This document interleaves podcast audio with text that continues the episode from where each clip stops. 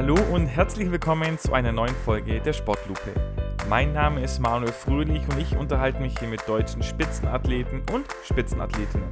Dabei möchte ich herausfinden, wie sie ticken, wie ihr Alltag aussieht und was gerade ihre Sportart so besonders macht.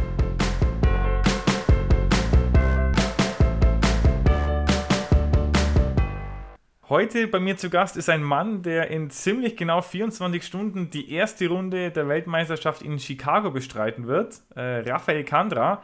Raphael, ich freue mich extrem, dass du so kurz vor deinem Wettkampf, vor so einem wichtigen Wettkampf, dir Zeit für die Sportlupe nimmst und herzlich willkommen.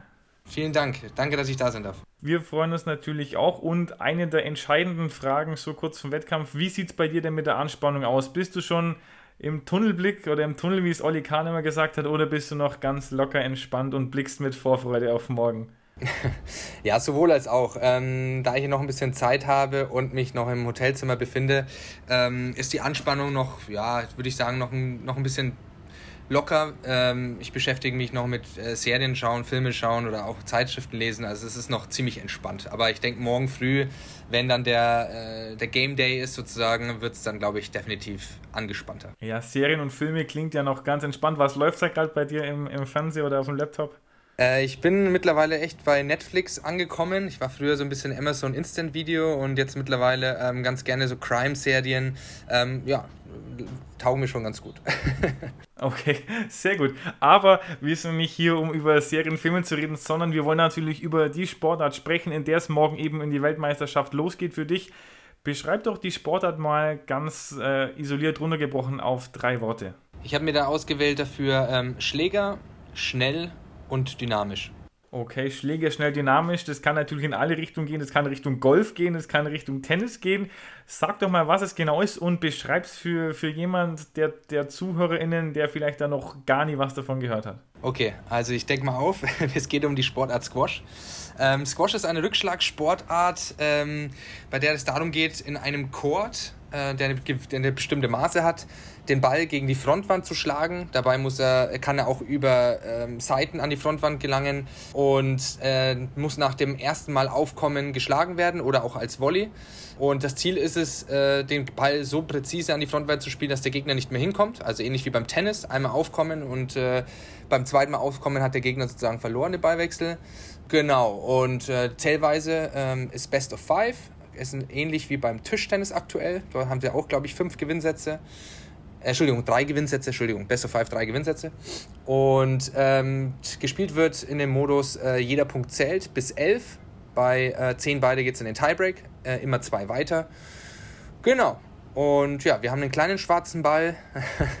der ist auch sehr speziell im Squash. Äh, der ist auch mit äh, ja, Vakuum gefüllt, also mit Luft gefüllt, äh, ist relativ, also hüpft eigentlich relativ wenig, wenn er nicht warm ist, der Ball. Den muss man erstmal warm schlagen, das ist so eine Besonderheit. Dann gehen erst beide Spieler auf den Court, da wird der Ball ordentlich warm geschlagen, damit er äh, ein bisschen an Sprungverhalten ähm, dazu gewinnt und ja, dann wird gespielt. Und da gibt es natürlich spezielle Regeln noch mit den Linien, aber das muss man dann auch mal äh, visuell zeigen, sonst kann man es, glaube ich, schwer erklären. Genau, das heißt jetzt schon mal der Tipp, erstmal ein YouTube-Video, vielleicht jetzt auf kurz auf Pause drücken und ein YouTube-Video anschauen. Da gibt es einige Highlight-Videos, da habe ich von dir auch ein paar gesehen. Jetzt hast du den Ball schon angesprochen. Wo ist denn der näher dran? Ist der da näher an einem Tischtennisball oder an einem normalen Tennisball oder fällt er da komplett aus der Reihe? Oh, das ist echt eine sehr, sehr gute Frage, die du stellst. Also die wurde mir so noch nie gestellt. Also nah dran an, an Tischtennis und Tennis ist es weder noch. Badminton ja sowieso schon nicht, das ist ja ein Federball. Boah, also Nee, ist wirklich ganz anders. Ist ein Kautschukball. Ja, der wird äh, aus Kautschuk hergestellt. Damit hat er natürlich ein ganz anderes Sprungverhalten wie ein Tischtennisball. Und äh, Tennis ist natürlich auch wieder ganz anders. Aber wenn, dann würde ich noch eher Richtung Tennis gehen. Okay, jetzt, jetzt gehen wir vom, vom Ball zum, in Richtung Schläger. Wie sieht es mit dem Schläger aus? Ist der Richtung Tennisschläger, Richtung Tischtennis oder Richtung Badmintonschläger? Wo würdest du den da einordnen? Da sind wir auch wieder näher bei Tennis dran. Also da ist es sogar so eine Mischung aus Tennis und Badminton. Äh, Badminton ist sehr, sehr dünn vom Material, sehr leicht der Schläger, aber hat die gleichen Materialien wie auch ein Tennisschläger. Sind ja alle aus Graphit die Schläger. Und äh, so ein Graphitgemisch und da ist es ähnlich, die werden dann in so einem Mold geschmolzen, die Schläger, äh, ja, und da ist von der, von der Schwere und von der Beseitung sind wir da eigentlich so zwischen Tennis und Badminton. Okay, ja, vom Tennis kennt man es jetzt, ein Rafael Nadal, ein Roger Federer spielen alle ihre eigenen äh, Schlägermodelle. Wie ist es bei dir? Hast du da einen, in Anführungszeichen, von der Stange, also so eine klassische Ausführung oder hast du da auch den Rafael Kandra Schläger? Ja, cool, dass du es ansprichst. Tatsächlich habe ich auch meinen eigenen Signature-Schläger sozusagen. Ähm, das ist meine Unterschrift auch auf dem Schläger drauf. Ähm, ich spiele ähm, mit der Marke Victor und man muss sich das so vorstellen, auch jetzt, äh, keine Ahnung, der aktuelle Weltmeister, die sind alle so die Schläger, dass das eigentlich die Schläger von der Stange, also es sind auch die gleichen Schläger, die ein Hobbyspieler erwerben kann, ähm, werden aber vorher mit den Profis für die Profis sozusagen entwickelt, also mit der Schwere, kopflastig, äh, grifflastig oder wie auch immer. Ähm, und da wird dann, werden dann ein paar, paar Adjustments sozusagen vorgenommen an dem Schläger, aber dennoch ist es der Fabrikschläger und da werden keine speziellen Schläger dann nochmal für die Profis hergestellt. Ähm, aber wie gesagt, wenn man ähm, einen guten Vertrag hat oder auch einen guten Deal hat, dann kriegt man dann so eine Art Signature-Schläger und das ist schon auch was Besonderes. Okay, das stelle ich mir cool vor, wenn du dann sagst, irgendjemand spielt mit einem Rafael Kandra Signature-Schläger äh, Squash. Wie sieht es aus, wenn ich mir jetzt sage, ich will mir das so einen holen, mal zum Ausprobieren? Was, was kostet der, weißt du das? Ja, also äh, die unverbindliche Preisempfehlung ist natürlich immer ne, der ein bisschen höher der Preis, aber wenn man jetzt äh, bei Squash-Schlägern die Top-Schläger ansiedelt, befindet man sich zwischen, die Range zwischen 150 und 200 Euro, würde ich sagen. Das ist so die Range. Okay, also auch vergleichbar wahrscheinlich bis mit einem Tennisschläger. Genau, sehr so ähnlich. So ja, ein bisschen günstiger als Tennis, ja. Okay, dann kommen wir zum Spiel. Ich habe mir da ein paar Videos angeschaut und es gibt natürlich auch wieder eine gewisse Parallele zum Tennis. Es gibt ja auf der einen Seite, man kann so eine Art Vorhand schlagen und auf der anderen Seite eine Art Rückhand. Greift ihr denn da um den Schläger oder hält man den immer fix in einer Position in der Hand, wenn man da jetzt von der links vom Körper oder rechts vom Körper schlägt? Ähm, tatsächlich greift man da ganz leicht um, ohne dass es vielen Spielern bewusst ist. Also ähm, es war dann auch mal so eine Thematik mit meinem Trainer, wo wir mal durchgegangen sind. Ähm, es gibt Spieler, die drehen sogar den Schläger. Das gibt es auch beim Nadal, wenn man Nadal zuschaut. Beim Tennis ist ganz extrem. Er, er dreht die ganze Zeit die Schläger, den Schläger in der Hand. Ähm, so extrem ist es bei uns nicht, weil wir die Zeit gar nicht haben. Beim Tennis dauert es erstmal, bis der, der Ball rüber äh, übers Netz gespielt wird und wieder zurück. Und beim Squash ist alles viel, viel schneller und dynamischer. Ähm, ja, dennoch ist es so, Rückhand und Vorhand wird leicht gekippt. Also der, dieses Handgelenk spielt eine ganz große Rolle bei uns. Und auch der Griff wird sozusagen ganz leicht minimal verändert um möglichst einen guten Slice zu haben. Das ist nochmal der große Unterschied, jetzt wieder auf äh, die Sportart Tennis aufzugreifen. Wir haben keinen Topspin oder man spielt eigentlich so gut wie keinen Topspin, außer man macht eine Art Gegenstopp nach vorne, damit der Ball möglichst weit vorne liegen bleibt. Aber die Basic-Schläge sind alles Slice von Vorhand als auch Rückhand. Und so wird dann auch immer mit dem offenen Racket Face sozusagen gespielt. Spielt es für dich dann eine Rolle, ob du gegen einen Linkshänder oder einen Rechtshänder spielst, weil man steht ja doch relativ eng beieinander und dann stehen wir das ja schon unterschiedlich, ob der Spieler jetzt dann links oder rechts vom Ball steht. Und bist du selber Rechts- oder Linkshänder? Das ist natürlich auch noch eine entscheidende Frage. Ja, auch gut, dass du es ansprichst. Tatsächlich muss man sich schon umstellen. Also man hat ja verschiedene Taktiken gegen verschiedene Gegner. Und ähm, da ist es tatsächlich so, dass äh, ein Linkshänder natürlich viel, viel stärker auf der linken Seite ist, weil es seine Vorhand ist. Ähm, es heißt nicht automatisch, dass dass immer die Vorhand die stärkere Seite von jedem Spieler ist, aber dennoch hat man auf der Vorhand äh, von der Biomechanik her alleine schon natürlich einen viel offeneren Schwung, eine viel mehr Möglichkeiten als auf der Rückhand und, und da muss man sich dann schon äh, die ganzen bedacht sein, dass man äh, da vielleicht dann einen schnelleren Ball um die Ohren geschlagen bekommt. Ähm, das heißt, man, schlägt, man, man stellt sich um auf den Gegner, aber dennoch ist, ist sein eigenes Spiel natürlich ähnlich und die Laufwege bleiben auch gleich. Also ein Linkshänder bewegt sich im Court in der Bewegung zum T, also zum Mittelpunkt des Chords, genauso wie ein Rechtshänder auch. Und äh, da in insofern ähm, gibt es Unterschiede, aber die sind minimal. Und zur zweiten Frage zu kommen, ich bin tatsächlich Linkshänder. und die sind nicht so häufig auf der Tour.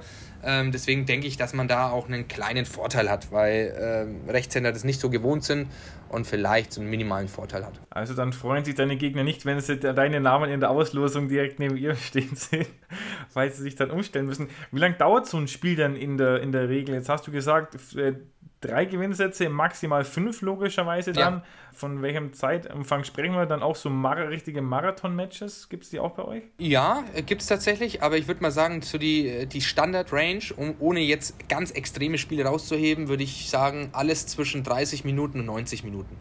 Ist alles möglich. Also das ist schon auch ein Unterschied, wenn man sein, sein Training anpasst, ne? also äh, Thema Trainingssteuerung, äh, passt man den Körper dann auf, ne, auf 30 Minuten volle Bulle an oder 90 Minuten Ausdauer? Ne? Das ist halt immer so eine Frage und deswegen ist diese Sportart auch so, so extrem schwierig zu steuern und auch so, ja, so umfangreich, weil man alles abdecken muss. Man muss schnell bleiben, schnellkräftig, aber das möglichst über lange Zeit halten.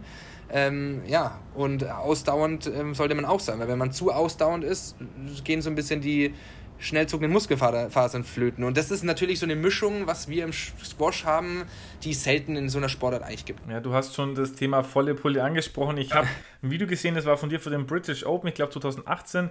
Da wird der Puls auch immer gemessen oder den sieht man dann und der, also der war permanent 165, 168, teilweise auch im 170er Bereich für jemanden, der vielleicht damit nichts anfangen kann. Also ich glaube, wenn man normal joggen geht, dann liegt der vielleicht so bei 100. Also wenn man in einem gar nicht mal langsamen Tempo geht, also um, um sich mal vorzustellen, wie, wie anstrengend das, das Ganze dann ist. Und das dann wirklich, ich sag mal, 60, 90 Minuten zu halten, das ist ja Wahnsinn, was ihr dann da auch an, an konditioneller Arbeit im, im Training leisten müsst. Ja, ja, klar. Ähm, und, und du sprichst es an, die, äh, der Puls bei mir, bei den British Open, was man gesehen hat, ich bin noch bekannt dafür unter den, unter den Spielern, dass ich einen sehr niedrigen Puls habe. Das heißt, man muss sich das jetzt vorstellen, ja, es ist kein Witz, die, die absoluten ähm, ähm, Höchstwerte bei, diesen, bei den Pulsgeschichten von den Spielern sind teilweise bei 210.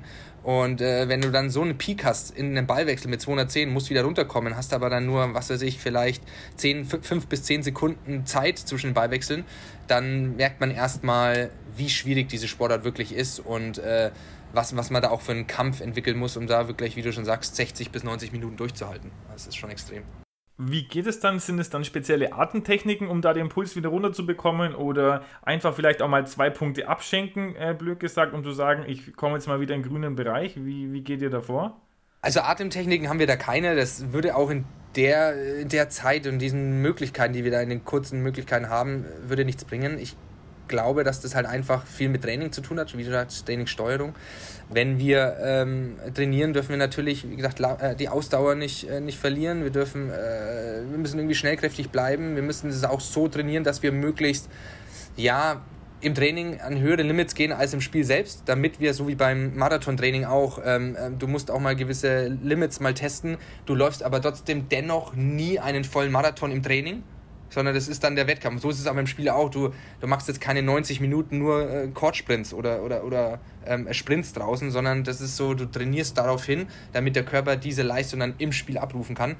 Ähm, und es ist auch viel Erfahrung und viel äh, Spielen auf dem hohen Niveau. Also wenn man nie äh, gegen diese Top-Jungs gespielt hat äh, und dann auf einmal sollte man ein gutes Spiel abliefern, kann man natürlich nicht. Der Körper muss sich da erstmal anpassen und äh, ich glaube, Anpassung ist da auch ein großes Thema. Jetzt hast du gesagt, gegen die Top-Jungs spielen. Wir haben auch vorhin kurz die British Open angerissen. Was sind denn so die wichtigsten Wettbewerbe, die es gibt? Also ich gehe davon aus, logischerweise, Weltmeisterschaft hat immer einen hohen Stellenwert.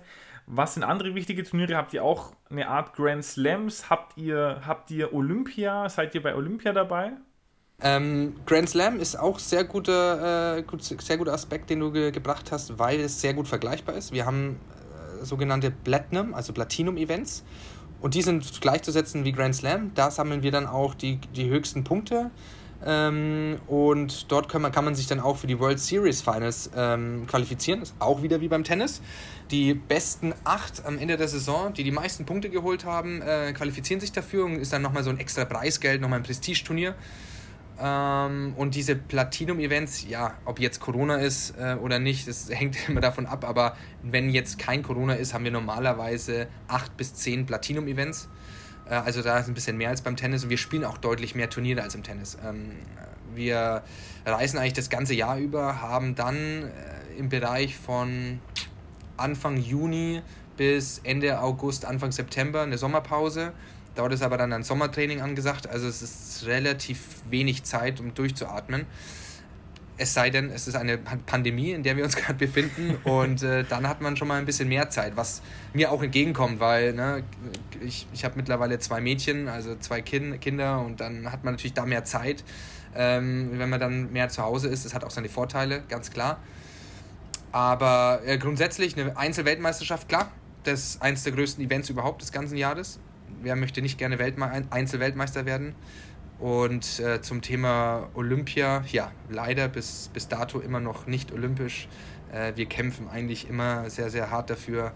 Ähm, werden auch immer wieder genannt in der, in der Shortlist sozusagen. Es gibt eine Shortlist, die vorher ähm, ja, eröffnet wird, wo man die Sportarten, die es nicht geschafft haben, aber ganz, ganz weit vorne sind, genannt, genannt werden. Und dann kann man äh, voten dafür, welche Sportarten denn für die kommenden Olympischen Spiele Teil äh, sein sollen. Und gefühlt gewinnen wir da immer. Also wir sind da irgendwie immer der Erste irgendwie von den, von den Votings, aber schaffen es dann doch nie in den Sprung in die Olympischen Spiele. Und ist leider sehr schade. Ich denke, diese Sportart hat es auf jeden Fall verdient.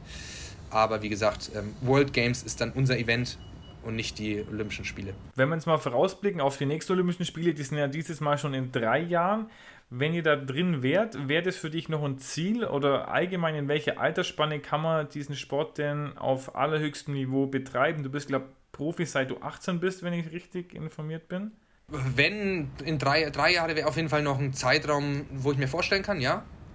Aber das ist dann auch schon knapp. Also ich muss, ja, jeder Spieler, sei es Badminton, also egal welche Rückschlagsportart ich jetzt nehme, jeder Spieler hat eine andere ja, ökonomische Bewegung im Court, würde ich jetzt mal so sagen. Also jeder äh, nutzt sich anders ab mit dem Körper.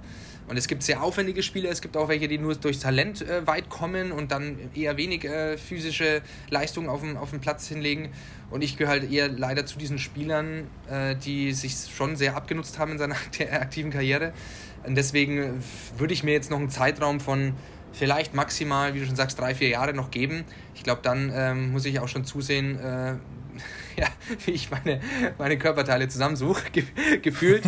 äh, hört sich hart an, aber es ist schon ein brutaler Sport. Also äh, es ist nicht gerade gelenkschonend und äh, da muss man sich schon genau überlegen, wie möchte man die restliche Zeit seines Lebens verbringen. Äh, und dann sollte man auch den richtigen Zeitpunkt erwischen. Aber grundsätzlich, es gibt Spieler, die bis 37 schaffen, durchzuspielen. Und es gibt welche, die hören mit 32, 33 auf. Also ich würde sagen, das ist so die auch wieder so eine Range, die man ganz gut nehmen kann. Aber nichtsdestotrotz, ich denke mal, bis 34, 35 sollte, sollten es die meisten schon schaffen. Okay, jetzt hast du, jetzt hast du gesagt, Leben nach dem Leistungssport ist natürlich auch mal interessant, wie es da finanziell aussieht. Könnt ihr während des Sports von Preisgeldern, Sponsoren und so weiter leben? Könnt ihr vielleicht sogar was weglegen, um danach davon zu leben? Oder reicht es nicht mal währenddessen? Wie sieht es da bei euch aus? Ja, ich hole mal dafür ganz kurz ein bisschen aus. Ähm, ich bin ja auch aktiver Sportsoldat bei der Bundeswehr, also äh, Spitzensportförderung und ähm, da ist es so, habe ich natürlich über die ganzen Lehrgänge, über die ganzen Jahre äh, viele verschiedene Sportler und Sportarten äh, mitbekommen, auch denen ihre Systeme mit Thema Preisgeld, Sponsorengehälter und so weiter. Und da muss ich mittlerweile sagen, ähm, da geht es uns nicht schlecht. Für das, dass wir eigentlich eine Randsportart sind, offiziell, wie gesagt, nicht olympische Sportart. Ähm, wir können davon leben, ja, aber man muss um so einen ungefähren Anhaltspunkt zu, zu nehmen, äh, sollte man sich vielleicht in den Top 50 bis Top 40 der Welt aufhalten, also wirklich zu den 40 bis 50 besten Spielern der Welt gehören, dann kann man auf dann könnte man davon leben, wenn man es gut macht, definitiv. Ich bin jetzt aktuell 27 der Welt, war mal kurzzeitig auch mal in den Top 15 der Welt. Ähm, ich halte mich ganz gut und wie gesagt, ich bin Sportsoldat. Da ist natürlich dann auch ein Einkommen da, äh, was mir zum Leben äh, das Ganze natürlich viel, viel leichter macht. Aber ja, und ich weiß auch, dass es olympische Sportarten gibt, denen es definitiv nicht so, gut, nicht so gut geht wie uns, weil die einfach nicht diese Preisgeldersysteme haben wie wir. Und ähm, von daher äh, beschwere ich mich da auf keinen Fall. Und äh, wie gesagt, Publicity ist eher so ein Thema, äh, ein bisschen diese Sportart weiter nach außen zu tragen. Das wäre was Schönes, um damit Leute einfach viel mehr sehen, wie toll unsere Sportart ist. Das würde mir mehr Freude bereiten. Da leistest du ja hier auf jeden Fall mal einen Beitrag über, deine Anwesenheit in, in der Sportlupe.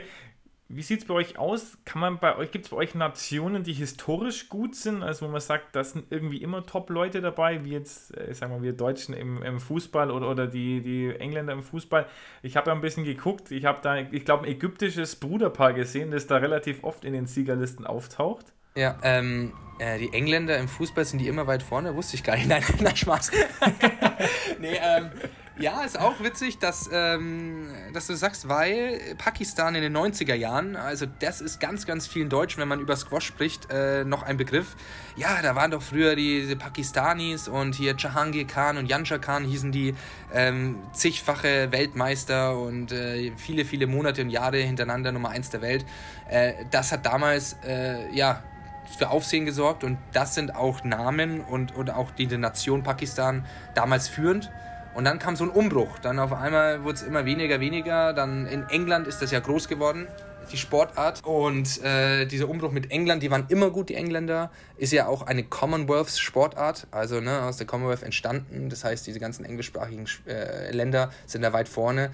Aber tatsächlich seit fünf bis fünf bis neun Jahren, ungefähr fünf bis acht Jahren, kam Ägypten so mehr oder weniger aus nichts. Sie hatten immer mal ganz gute Spieler, aber nicht diese Dichte. Und ja, seit, seit diesem Zeitraum dominieren die absolut diese Sportart. Äh, mittlerweile befinden sich sieben der Top zehn Spieler der Welt äh, in Ägypten, also es sind Ägypter. Und das ist wirklich unfassbar. Und diese, diese Brüder, die du ansprichst, Mohammed und Marwan El-Shabagi, die sind ähm, ja, Nummer 2 und 4 oder Nummer 2 und 5 der Welt. Ist auch ein Phänomen, was es selten gibt, dass ähm, Brüder zusammen so weit vorne sind. Ähm, ja, also es gilt eigentlich immer mittlerweile so ein bisschen Europa gegen Ägypten oder der, der Rest der Welt gegen Ägypten mittlerweile. Es ist echt wirklich, äh, egal wo man hinschaut, fast jedes Erstrundenduell ist ein Ägypter mit dabei und die sind immer schwer zu schlagen. Die haben einfach eine unwahrscheinliche Dichte an Spielern dort vor Ort, können immer miteinander trainieren und dadurch werden die auch nicht wirklich schlechter. Also es wird eher in der Zukunft zu sehen ähm, immer mehr gute Ägypter geben. Woran liegt es? Haben die da so gute Strukturen oder ist es da, hat, hat Squash einfach einen gesellschaftlichen höheren Stellenwert als jetzt vielleicht in, in Deutschland vergleichbar? Ja, das hat es. Also die, äh, die jungen Ägypter, äh, die sind eher so aus betücht, betuchteren Häusern. Ähm, da muss man schon ein bisschen Geld haben, weil es eine, eine, eine noblere Sportart ist. Äh, aber das ist nicht der Grund, sondern man muss sich so vorstellen, die ägyptischen Nationalmeisterschaften unter 13 Jahren, also U13 nennt man das, sind ähm, jetzt als Vergleich bei Deutschland aktuell, weiß ich nicht, das sind dann ähm, 15 Teilnehmer vielleicht ne? oder 20 Teilnehmer, war früher natürlich auch viel mehr. Und äh, in Ägypten sind es dann äh, 150 Kinder, nur in der Altersklasse U13. Und äh, zu den großen Turnieren, British Junior Open, gibt es ein ganz großes Turnier jedes Jahr. Das sind diese die besten Kinder der Welt eigentlich. Und dann dürfen da halt nur dann drei Ägypter oder vier Ägypter hinreisen. Das ist dann logischerweise durch die Competition, die die vor Ort haben, eine viel höhere Stärke, also eine Dichte da. Und wenn dich die durchsetzen, die Paar, die sind natürlich ne, viel weiter vorne. Und dieses System in Ägypten haben sich halt viele ehemalige Top-Spieler äh, dorthin angesiedelt. Die können gut verdienen als Trainer. Das ist ein Grund mehr, warum die dann auch Trainer werden. Äh, machen da gute Arbeit und wie ich schon sagte, es werden immer mehr Kinder, die Dichte wird immer höher und, und wer sich da durchsetzt, ist natürlich schon gefühlt automatisch in den besten 20, 30 der Welt bei den Erwachsenen dann schon anzusiedeln. Okay, ja, das, dann wird da wahrscheinlich, wenn da wirklich die Jugendförderung so gut ist, wenn da noch ein paar Jahre, Jahrzehnte äh, an Ägyptern in den ersten Runden auf, auf, die, auf die Sportart Squash zukommen. Ja. Jetzt habe ich noch eine Frage, das habe ich vorhin ganz vergessen anzusprechen. Wenn man so ein Spiel beobachtet bei euch, ihr steht ja zu zweit quasi in so einem komplett verglasten Raum. Wie ist es denn damit, sich gegenseitig im Weg stehen? Weil, ich sage mal, dein Ziel ist ja, dass dein Gegenspieler nicht mehr an den Ball kommt, bevor er zum zweiten Mal aufhüpft. Also hast du ein berechtigtes Interesse, vielleicht dem auch mal einen, einen Laufweg gar nicht mal so frei zu geben. Auf der anderen Seite ist es ja auch nicht arg fair. Also, welche Mechanismen oder Möglichkeiten gibt es denn dafür für die Spieler? Ja, das ist sehr schwer nach außen zu erklären, wie man das macht oder was es für, für Möglichkeiten gibt im legalen Bereich sozusagen. Also, das ist legal, ne? Und dem, was erlaubt ist und was nicht erlaubt. Ähm, wieder so eine Sache mit Erfahrung und äh, eine Spielwitz und wie setzt man seinen Körper im, äh, auf dem Platz ein. Im Normalfall würde ich behaupten, dass es so ist, man macht den Weg frei für den Gegner, der Gegner versucht den Ball zu kommen und man kommt sich eigentlich relativ wenig in die Quere, wenn man Topspieler ist als Amateur oder wenn man gerade anfängt, ist es ganz normal, dass man sich öfters im Weg steht, dass der Gegner zwischen Frontwand und dir selbst steht und dann darfst du natürlich nicht spielen, weil sonst schießt du den, den, den Gegner ab. Das ist nicht der Sinn der Sache.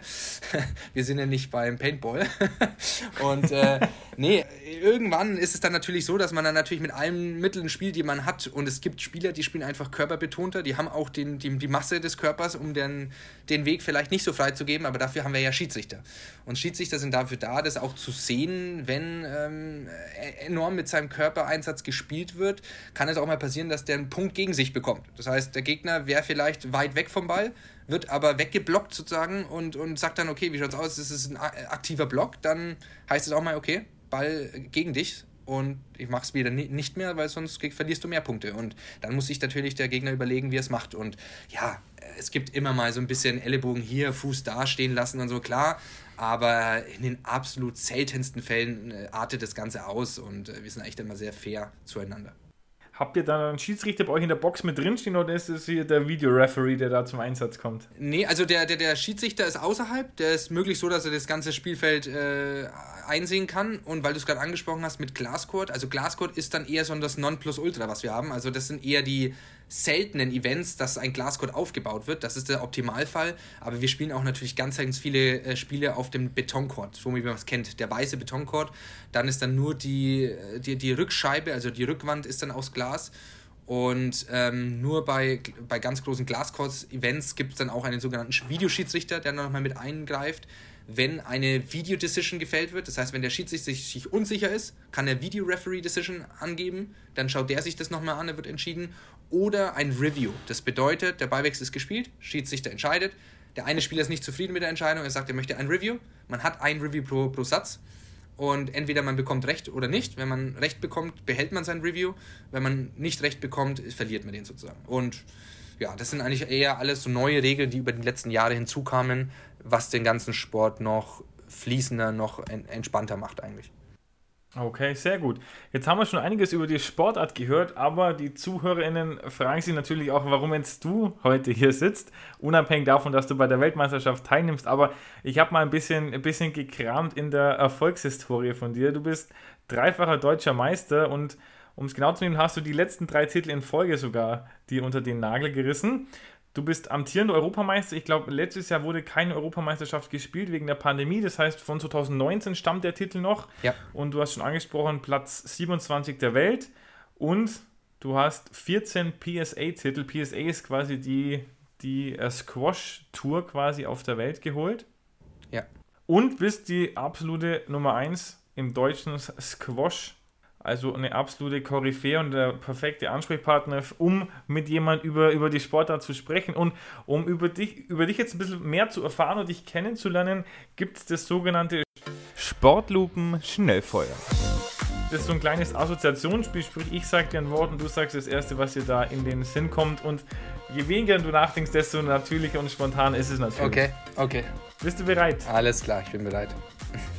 Sehr gut. Dein Traumurlaub. Malediven. Dein bestes selbstgekochtes Gericht? Süßkartoffelcurry. Oh, das, das klingt tatsächlich fein. Deine Lieblingsstadt? Äh, Kapstadt. Boah, das ist von mir auch eine absolute Sehnsuchtsstadt, möchte ich äh, unbedingt mal hin, aber kann ich nur empfehlen. Warst du da dann ähm, privat oder äh, beruflich? Sowohl als auch, wobei privat kann man eigentlich nie sagen, ich do, immer durch den Sport eigentlich dort gewesen und ich konnte immer was anhängen oder früher anreisen, also ich war schon mehrfach dort, ja.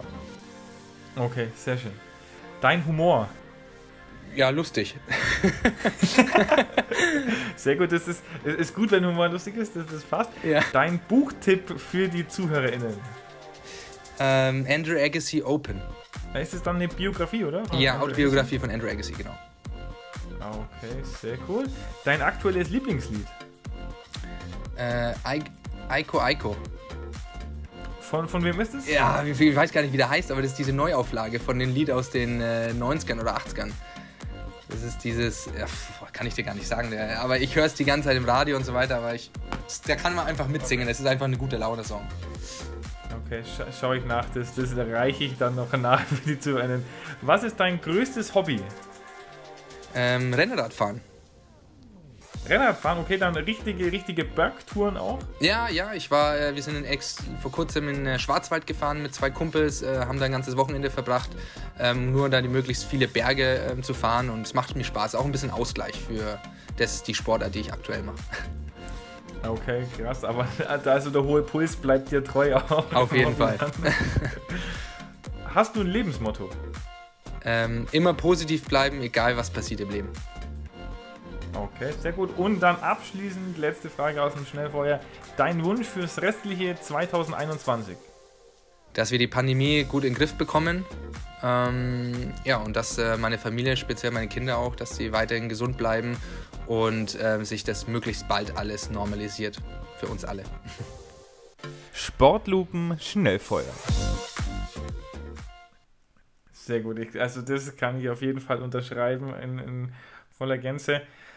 Sehr gut, jetzt haben wir schon einen kleinen Eindruck von die Arbeit. Jetzt wollen wir natürlich, wenn wir über dich sprechen, schon am Anfang anfangen. Und da geht es natürlich los. Wie bist du denn als Kind zum Squash gekommen? Ich habe auf deiner Website gelesen, du warst, glaube ich, sechs Jahre alt. Wie kam es denn dazu, dass du dann auf einmal in diesem, in diesem komischen Würfel standest und einen Schläger in der Hand hattest? Ähm, anfangs hatte ich eigentlich gar keine große Wahl. Mein, äh, mein Vater oder meine Eltern hatten eine Squashanlage gepachtet im fränkischen Vorheim.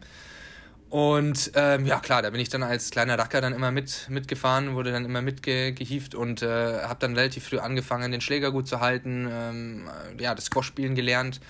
Ähm, bis zu dem Alter von elf oder zwölf war ich dann. Dann ähm, hat mein Vater diese Anlage abgegeben. Wir sind dann sozusagen äh, nach Erlangen gewechselt, in die Squash-Anlage nach Erlangen. Und äh, ja, dort habe ich dann das natürlich äh, aktiver gelernt, hatte dann auch einen Trainer äh, vor Ort und ähm, dann wurde mir dann auch irgendwann mit ja, 14, 15 so ein bisschen ja, äh, gesagt, die Entscheidung zu treffen. Ich habe immer jahrelang auch Fußball gespielt, im, im Dorfverein sozusagen und ähm, habe eigentlich alles ganz gerne gemacht, was mit Schläger war. Auch, auch Tennis gespielt. Und ja, dann hat mein Vater gesagt, du mit Schule und die ganzen Sportarten, Fußball und Squash, das funktioniert nicht. Du solltest dich langsam mal vielleicht äh, entscheiden für eine Sportart. Äh, da bin ich froh im Nachhinein, dass ich mich für Squash entschieden habe. Äh, Und äh, ja, dann ging es dann auch relativ früh schon mit, mit 13, 14 zu den europäischen Top-Events. Die nennen sich dann Belgium Junior Open oder, oder Dutch Junior Open. Und ja, da wurde eigentlich schon viel gereist, konnte relativ früh schon die, die, die Fremdsprache Englisch lernen. Ähm, und ähm, viele, viele Freunde fürs Leben dann auch kennengelernt, die auch teilweise immer noch auf der Tour unterwegs sind, die einen ähnlichen Lebensweg wie ich äh, bestritten haben oder bestreiten und äh, ja, dann auch über den Sport dann äh, meine jetzige Frau kennengelernt. Also äh, tatsächlich auch eine sehr, sehr gute Squash-Spielerin. Äh, wir waren damals zusammen im Bayern-Kader, die kommt ursprünglich aus München, aus dem Münchner Raum und der Bayern-Kader stellt mir, ja, es ist halt so eine Kaderzugehörigkeit, wo man dann auch zusammen äh, Trainingslager ähm, erfährt und äh, da lernt man sich dann auch relativ gut kennen. Ähm, anfangs hatten wir noch keine Augen füreinander. Äh, sie ist ein Jahr älter und das ist in dem Alter von 13, 14 dann schon noch ein Unterschied. Also die hat dann eher sich so für Jungs interessiert, die so drei, vier Jahre älter waren als ich. Äh, das hat sich dann erst Ende der Jugendzeit dann ergeben. Mit 17, 16, 17 äh, sind wir dann auch zusammengekommen. Ja, und dann bin ich mit 18 ausgezogen äh, nach Essen äh, ins Ruhrgebiet. Äh, dort hat dann auch der Bundestrainer in der Nähe gelebt. Der hat dann gesagt, für uns beide ähm, kann er uns dann äh, ja, Training geben. Und dann wurde das Ganze dann schon intensiv. Also ich gehe nochmal kurz zurück, mit 16 dann eine Ausbildung gemacht äh, als Werkstoffprüfer. Das hat jetzt nichts mit, mit Squash in dem Fall zu tun, aber ähm, hatte dort immer noch im Hinterkopf, ich möchte Squash-Profi werden. Das wusste ich zu dem Zeitpunkt schon, aber ich möchte gerne Plan B, was in der Hand haben. Ähm, und einen Tag nach der Gesellenprüfung äh, sozusagen äh, wurde ich dann in die Bundeswehr eingezogen. Ich war noch die letzte Generation, wo es noch Pflicht war, die Grundausbildung. Wusste aber, wenn ich äh, die Bundeswehr mache, habe ich die Möglichkeit, in die Sportfördergruppe zu kommen. Das war natürlich der Hintergedanke und hat dann auch super geklappt. Auch meine Frau äh, war in der Sportfördergruppe, also waren wir auch wieder zusammen dort, konnten das Ganze teilen und über die Spitzensportförderung der Bundeswehr äh, in Verbindung mit äh, dem Standort in Essen im Ruhrgebiet äh, habe ich dort echt gute Trainingsbedingungen gehabt. Ja, und dann mit 18 dann äh, den Profiweg eingeschlagen und seitdem auf der Tour unterwegs und bin immer noch froh und habe immer noch Spaß an der Sportart. beeindruckender Lebensweg und also man sieht, Squash ist dann äh, wirklich ein Sport für, für das ganze Leben, also auch für, fürs Privatleben. Ja. Und wenn, wenn du sagst, deine Frau ist, eine, oder war, ist, war eine sehr gute Squash-Spielerin, du bist ein sehr guter Squash-Spieler, dann ist der Weg für, für eure beiden Mädels ja wahrscheinlich auch schon ziemlich vorgezeichnet. Schauen wir mal, sage ich mal, schauen wir mal.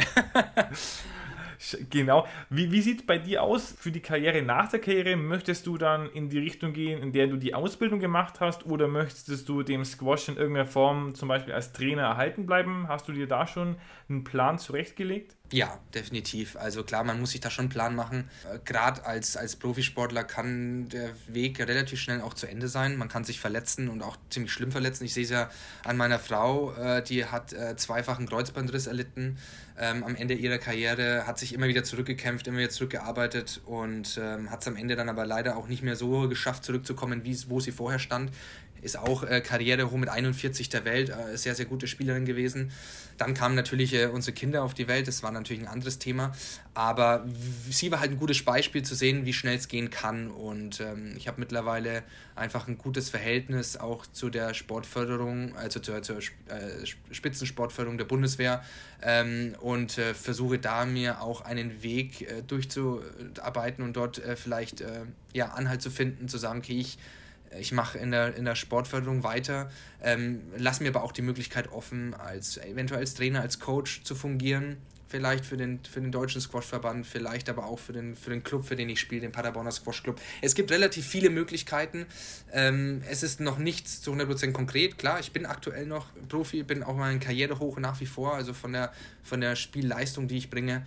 Ähm, deshalb ähm, äh, bereite ich mich vor, ja, aber noch nichts Konkretes und ähm, ich bin ziemlich zuversichtlich, dass ich da auch was Gutes finden werde, wenn es dann soweit ist. Ich habe es vorhin schon angesprochen, bei den British Open 2018, da hattest du einen Wahnsinnslauf. Du bist als Qualifikant und gleichzeitig als erster Deutscher ins Halbfinale vorgestoßen. Ich habe heute ein sehr schönes YouTube-Video gesehen. Ich glaube irgendwie äh, British Open, where Legends are made or Legends are born, hieß das. Also kann ich jedem empfehlen, wirklich äh, ganz schön nachgezeichneter Weg. Und da hast du dann auch gesagt, dass es nach diesem Event sehr, sehr schwer war, dieses Niveau wieder zu erreichen, weil du da wirklich auf dem absoluten Top-Niveau gespielt hast. Wie siehst du das jetzt heute? Hast du dieses Niveau wieder erreicht? Und in der, in der Retrospektive, warum ist es so schwierig, diese, auf dieses Niveau dann wieder zu kommen? Ja, es war mein absoluter, ja, mein aktueller Höhepunkt meiner Karriere, die British Open. Es kam auch so ein bisschen aus dem Nichts, muss ich sagen. Ähm, ähm, deshalb auch so schwierig, das Ganze dann auch zu halten. Also ich, ich, ich zeige den Weg nochmal kurz auf. Ich bin da im Endeffekt äh, von den Bundesliga-Playoffs äh, angereist, war ein bisschen müde von der ganzen Saison. Es ist immer Ende der Saison, ist das äh, Anfang Mitte, Anfang Mitte Mai war das Turnier. Und die Saison geht dann immer von September des Jahres davor los und ich war ein bisschen müde und hatte eigentlich gar nicht, muss ich ganz ehrlich sagen, gar nicht so richtig Lust auf das Turnier. Ähm, aber es war ein großes und bin dann angereist, musste durch die Quali, äh, erste Quali-Runde war noch entspannt. Ich habe auch ein bisschen mit Magen-Darm-Probleme gehabt. Also ich war jetzt nicht richtig, ich hatte keinen richtigen Infekt, aber ich war einfach müde vom Körper und musste dann im Quali-Finale gegen einen damaligen so ein bisschen Boogeyman aus Hongkong, den habe ich nie geschlagen zuvor. Oder nur einmal so ganz knapp und äh, wusste schon, oh, das wird echt hart. Hab dann einfach, ohne mir groß Gedanken zu machen, drauf losgespielt. Konnte das Spiel dann überraschend 3-0 gewinnen und, und das zeigt schon auf. Von Spiel zu Spiel habe ich mich dann gesteigert. Erste Runde dann den damaligen ähm, Rekordgewinner Nick Matthew ähm, in seinem letzten Turnier, der ist äh, mehrfacher Weltmeister, habe ich dann in seiner Home Crowd sozusagen geschlagen. Äh, es war auch ein unfassbares Erlebnis. Äh, dann den, den jungen Marwan Shobagi, der damals Nummer 5 oder 6 der Welt war, auch noch geschlagen und irgendwann war ich auch einfach durch. Also mental war ich noch voll drin, hatte richtig Bock noch, auch im Halbfinale, aber mein Körper war einfach total durch, weil man das nicht gewohnt ist. Ne? Wenn man jetzt mal diese Leistung auch sieht von, von einem äh, Novak Djokovic, was der da aktuell leistet, wie der da durchmarschiert durch die ganzen Grand Slams und wie viele Runden der be be bewerkstelligen muss. Wenn das der Körper nicht gewohnt ist und du bist aus Nichts und musst auch noch durch zwei Quali-Runden, was die anderen Top-Jungs ja gar nicht haben, dann merkst du erstmal nach so einem Event, wenn dann dieses, das, wenn du runterkommst, wie platt man eigentlich ist. Und ja, das war eins der Gründe. Ich war dann echt ein bisschen einfach müde von dieser Saison plus dieses Highlight-Turnier. Äh, habe mich vielleicht zu früh dann da vorne, äh, ja, zu, zu, zu, leicht mich davor gespielt, zu sagen, okay, ja, ich bin jetzt da vorne angekommen, bin jetzt Top 15 der Welt, das Niveau habe ich jetzt einfach, so, so leicht ist das dann nicht und so wurde ich dann auch oftmals danach bei den Turnieren auf den Boden der Tatsachen zurückgeholt, konnte an diesen Leistungen oft dann nicht anknüpfen, bin dann wieder zurückgefallen auf diese 30er-Marke, da wo ich mich eigentlich dann immer gehalten habe. Ja, und, und das war einfach, einfach eine sehr, sehr gute Erfahrung für mich jetzt äh, zu sehen, okay, wenn es wieder kommen sollte, weil was ich zuversichtlich bin, dass ich es wieder schaffe, davor zu kommen, weiß ich diesmal mit diesem Druck umzugehen und auch mit dieser Situation umzugehen. Ich habe dann vor ja, jetzt mittlerweile vor zwei Jahren habe ich äh, mich mit einem Mentaltrainer, auch äh, Mentalcoach zusammengesetzt.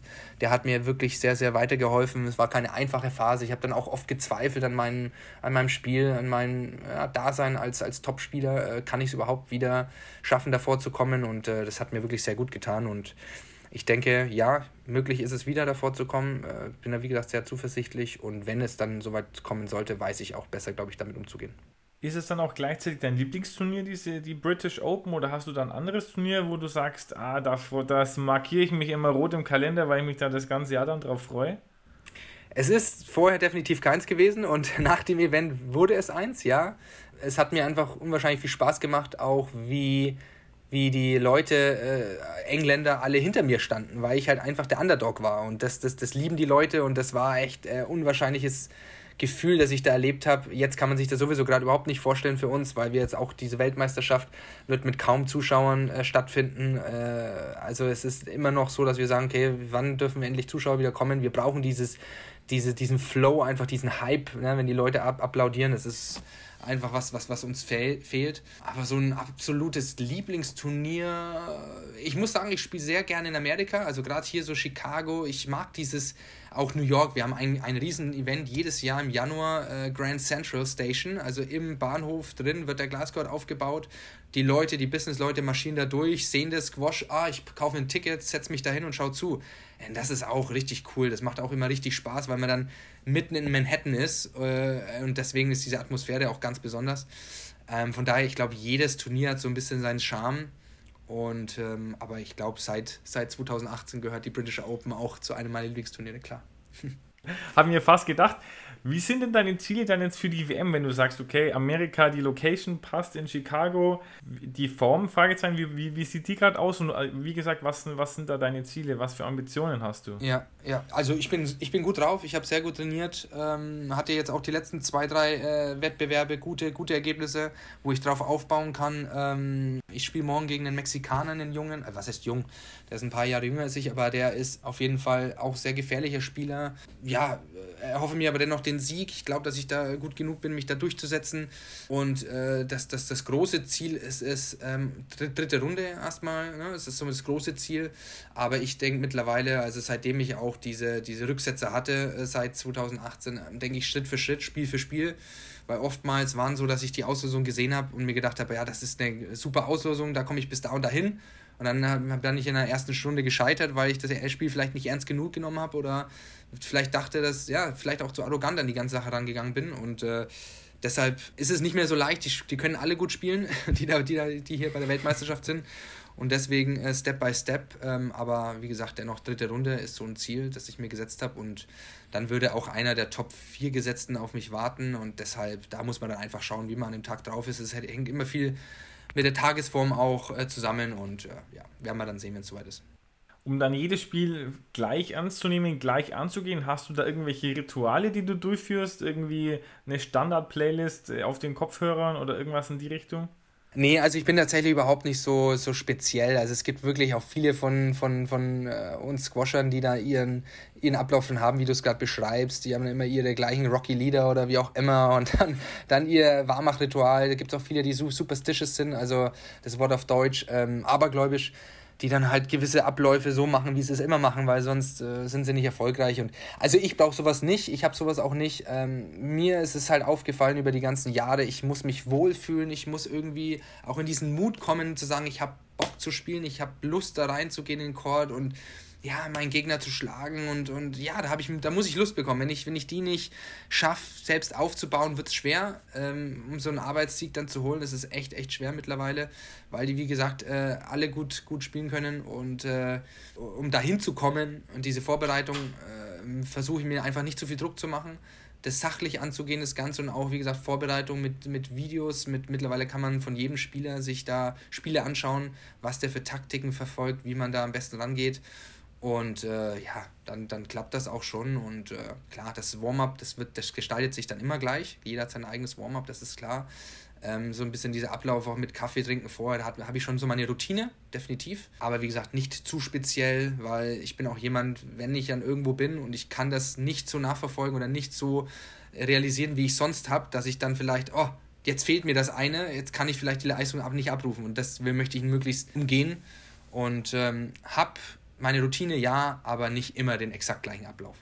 Was gibt es morgen zum Essen, kurz vor kurz vor Wettkampf? Gibt es da ganz Nudeln oder, oder was Leichtes oder, oder was kommt da auf, auf den Tisch? Nee, tatsächlich nichts, nichts äh, Großes, weil ich spiele um 12.15 Uhr amerikanischer Zeit.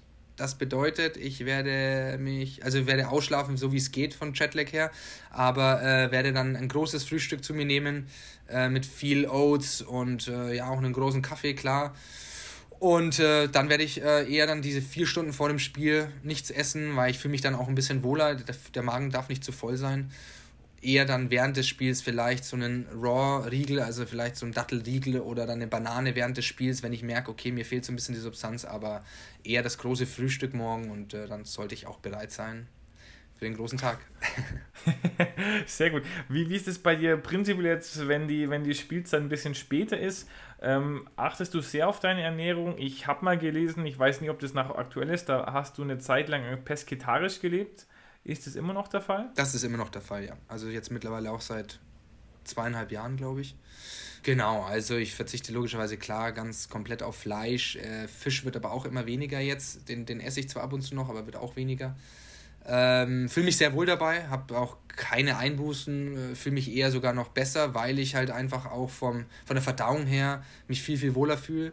Ich habe nicht mehr dieses, dieses Fülle, Füllegefühl, dieses äh, extreme Über, Überfressene sein, das, was ich früher oft hatte. Und man kann sich auch mittlerweile auch, egal wo man ist, ob in Amerika oder in den asiatischen Ländern, man kann sich da optimal darauf vorbereiten. Man muss sich halt dann auch ein bisschen die, die, das Essen mitnehmen, was man halt so verpackt mitnehmen kann. Das klappt aber ohne weiteres. Ähm, aber ja, ich, ich bin ja auch ähm, gelernter äh, Ernährungsberater, das habe ich ja nebenbei gemacht, ähm, habe da auch natürlich ein bisschen Erfahrung, ein bisschen äh, Wissen darüber und, und ähm, achte schon, klar, während des Turniers schon sehr darauf. Klar esse ich auch mal ganz gerne eine Schokolade oder noch solche Geschichten, gerade ein, zwei Tage vor dem Spiel. Aber an dem Tag, wo ich spiele, versuche ich da natürlich gänzlich darauf zu verzichten und mich gesund zu ernähren, weil ich weiß, ähm, das ist dann die beste Substanz vor so einem Spiel und äh, ich möchte nicht, dass es dann wirklich an der Ernährung scheitert, dass ich dann vielleicht nicht meine Leistung so abrufen kann, was ich mich dann wirklich Wochen, Monate vorher darauf vorbereitet habe. Ja klar, da will man natürlich dann, dann alles richtig machen. Wie ist denn das Verhältnis bei euch Sportlern? Gibt es da Freundschaften? Gibt es da richtige Rivalen, wo man sagt, irgendwie gegen den hat man auch eine, geht man auch mit einer persönlichen Abneigung ins Spiel und zieht da vielleicht eine extra Motivation draus? Oder sind es eher so entfernte Bekannte, die man halt ab und zu mal wieder sieht, wenn man gegen sie spielt? Alles. Also wie du es erklärt hast, ist alles dabei, wie auch bei anderen Sportarten auch. Nichtsdestotrotz sind wir eine, eine sehr familiäre Sportart. Also jeder kennt da jeden wirklich auf der Tour. Man begegnet sich ja mehrfach im Jahr. Ähm, man spielt die ähnlichen Turniere. Und wie gesagt, ähm, da gibt es wirklich sehr enge Freunde. Ich würde jetzt nicht sagen, so ganz enge Freunde. Also ich habe es nie so erlebt, dass man jetzt so ganz, ganz enge Freunde fürs Leben, also die jetzt man ja, weiß ich nicht, äh, zur Hochzeit einlädt oder wie auch immer. Es, es ist eher so ein bisschen Einzelsportler sind speziell. Ne? Also ich kann, ich würde mir da schon zwar ein, zwei, drei rauspicken, mit denen ich auch weiß, da werde ich nach meiner aktiven Karriere noch viel zu tun haben und die auch noch regelmäßig sehen. Aber Einzelsportler sind auch immer ein bisschen speziell, muss man sagen. Aber wie gesagt, ist alles dabei und äh, ich glaube, wir kommen als, als äh, Sportler ganz gut miteinander aus. Okay, sehr, sehr gut. Jetzt hast du gesagt, Spiel morgen 12.15 Uhr. Wo kann man das Ganze denn anschauen? Also wird ja. es gestreamt? Wird es im Fernsehen wahrscheinlich eher nicht übertragen, aber zumindest im Internet irgendwo? Ja, da kann ich auf jeden Fall gleich mal Werbung dafür machen. Sehr, sehr gut. Und zwar äh, ganz einfach YouTube, dann gibt man ein, untersuche Squash TV, also Squash Leerzeichen TV und dann findet man sofort die Seite von, von es ist von der PSA, die Squash TV-Seite, wo dann auch alle Chords gezeigt werden, dass sie gerade live sind. Und klickt man drauf, ich spiele auf Chord 1. Also es werden Chord 1 bis 3 werden live gestreamt. Ist komplett kostenlos, kann sich jeder einwählen und äh, ja, würde mich freuen, wenn dann ein paar Zuhörer auf YouTube sehen und äh, für alle, die mal das erste Mal das sehen wollen, ist eigentlich ganz interessant. Jetzt sind wir schon fast ziemlich am Ende angekommen. Bist du denn auch Fan von, von anderen Sportarten, die du verfolgst, wenn du dann schon in dieser Squash-Bubble ein bisschen drin bist?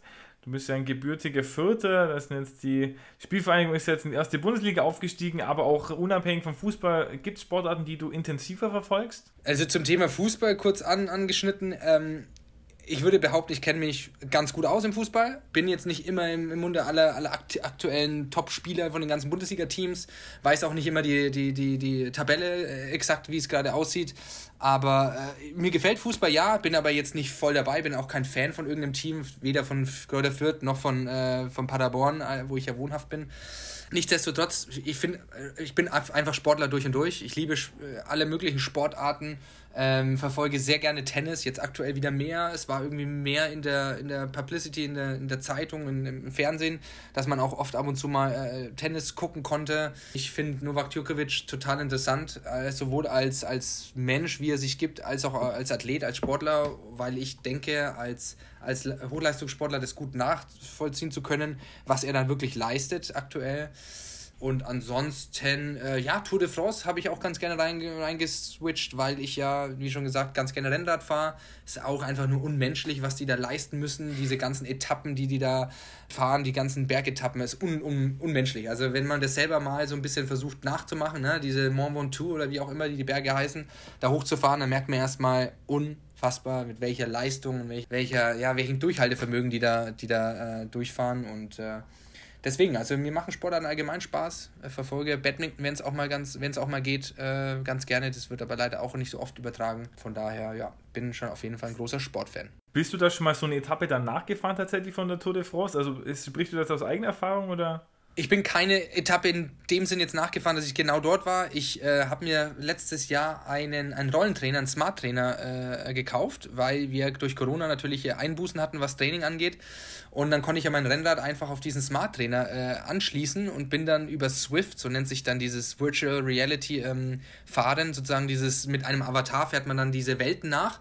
Und dann gibt es halt dann auch Etappen wie auch diesen Mont Ventoux zum Beispiel, den man dann nachfahren kann. Also fährst du dann halt 1100 Höhenmeter am Stück, fährst du dann halt nach in dieser Welt und dieser, dieses Magnet, dieses, dieser Magnet, ähm, diese Magnetrolle äh, simuliert es dann nach, diese, die 13, 14 Prozent äh, Höhe oder äh, äh, Steilheit, genau. Und dann fährst du das nach und das ist halt ein Hammer-Training. Also mir macht das mega Spaß. Du hast dann natürlich solche Oberschenkel danach, äh, kannst dich kaum bewegen, aber gerade dieses ans Limit gehen mache ich, äh, mach ich sehr gerne. Also ich bin auch mit meinem Bruder in, in, in, im Himalaya schon tracken gewesen, macht mir auch total Spaß. Also ich mache alles solche Dinge, ähm, wo man dann auch mal ein bisschen an seine Leistungsgrenzen gehen kann und äh, deswegen, also ich, ich kann das ungefähr nachvollziehen, was die Natur de France da leisten, ohne jetzt genau eine Etappe nachgefahren zu sein. Okay. Gutes Stichwort ist an die Leistungsgrenze gehen oder vielmehr dann äh, an die Leistungsgrenze bringen, weil unsere traditionelle Abschlussfrage ist immer, dass du den ZuhörerInnen eine Übung mitgibst, sei es aus dem Trainingsalltag, aus dem, aus dem Spiel oder irgendwie aus der Vorbereitung, die sie zu Hause nachmachen können die sie zumindest theoretisch Stück für Stück zu einem besseren Squash-Spieler, zu einer besseren Squash-Spielerin machen. Wie gesagt, du bist ganz frei, kann eine statische Übung sein, eine Bewegungsübung, eine Konzentrationsübung. Der Catch ist eben nur, dass wahrscheinlich ganz, ganz wenige zu Hause eine, eine Squash-Arena oder so eine Squash-Box haben werden. Mhm. Aber sonst hast du da ganz freie Wahl, was du da für eine Aufgabe gibst für die, für die nächsten Tage. Äh, habt ihr sogar was gerade ganz spontan im Kopf und zwar was Koordinatives, was mental Koordinatives, so ein bisschen äh, in die Richtung Live-Kinetik und zwar man nimmt sich den Ball in die eine Hand, egal ob es jetzt ein Squash, Tennis oder was auch immer ein Ball ist, den man auf jeden Fall gut greifen kann. Man wirft den hoch, immer wieder fangen mit der einen Hand. Mit der anderen Hand malt man eine, ein Unendlichkeitszeichen, also eine liegende Acht in die Luft und versucht gleichzeitig mit einem Bein zu hüpfen. Und diese drei Dinge zusammen. Und da äh, merkt man erstmal, wie die äh, Gehirnhälften miteinander agieren oder auch nicht agieren in dem Fall, weil man wird am Ende erstmal überrascht sein, wie schwierig das ist, das alles gleichzeitig äh, zu managen. Und das sind so ganz coole koordinative Geschichten. Das kann man dann auch mit einer Koordinationsleiter erweitern, wo man dann durchlaufen muss, weil man muss dann den Blick der, der Leiter am Boden ähm, aufrechterhalten und das ist dann schon, schon schwierig. Sehr spannend. Also das ist auf jeden Fall eine Aufgabe, die, der würde ich mich stellen. da bin ich, bin ich gespannt, was ich da dann berichten kann. Ich kenne es aus dem Fußballtraining. Allein schon einen Arm vorwärts und den anderen rückwärts kreisen hat uns da früher in der Jugend schon an, an, die kognitive Grenze gebracht. Aber das ist dann, glaube ich, nochmal eine, eine Stufe schwerer, was du jetzt da uns aufgetragen hast. Sehr gut, Raphael. Dann sind wir jetzt tatsächlich am Ende angelangt. Hast du denn noch äh, irgendwelche letzten Podcast-Worte, die du, die du loswerden möchtest aus dem Hotelzimmer in Chicago? Ja, vielleicht äh, erstmal danke an alle Zuhörer, die sich jetzt diesen Podcast angehört haben. Ähm, man kriegt als Bossspieler jetzt nicht so oft die Möglichkeit, in einem Podcast teilzunehmen. Äh, man wird natürlich nicht so oft beachtet. Äh, nichtsdestotrotz äh, würde ich einfach mal sagen, probiert es aus, egal was ihr für Vorurteile habt über der, gegenüber der Sportart Squash. Es macht äh, mega, mega viel Spaß. Es, äh, wenn ihr mal Lust habt, euch einfach komplett auszupowern, geht in diesen Squash-Court, sucht euch einen Partner, eine Partnerin und knallt den Ball einfach gegen die Wand ihr werdet merken, man kann sich in innerhalb kürzester Zeit komplett verausgaben. Es macht, es macht riesig Spaß. Und äh, ja, vielleicht sieht man sich ja das ein oder andere Mal dann in der Squash-Anlage. Am besten natürlich mit einem Raphael Kandra Signature-Schläger, aber das dann natürlich für, ja. die, für die Fortgeschrittenen. Sehr gut, sehr gut. Super, dann vielen Dank, dass du da warst. Ich drücke dir die Daumen für morgen und natürlich auch für alle Runden, die da hoffentlich danach kommen. Und ansonsten bleib gesund und hab eine gute Zeit. Vielen Dank, Manuel. Das gleiche wünsche ich dir auch. Bis dahin, mach's gut. Ciao, ciao. Ciao.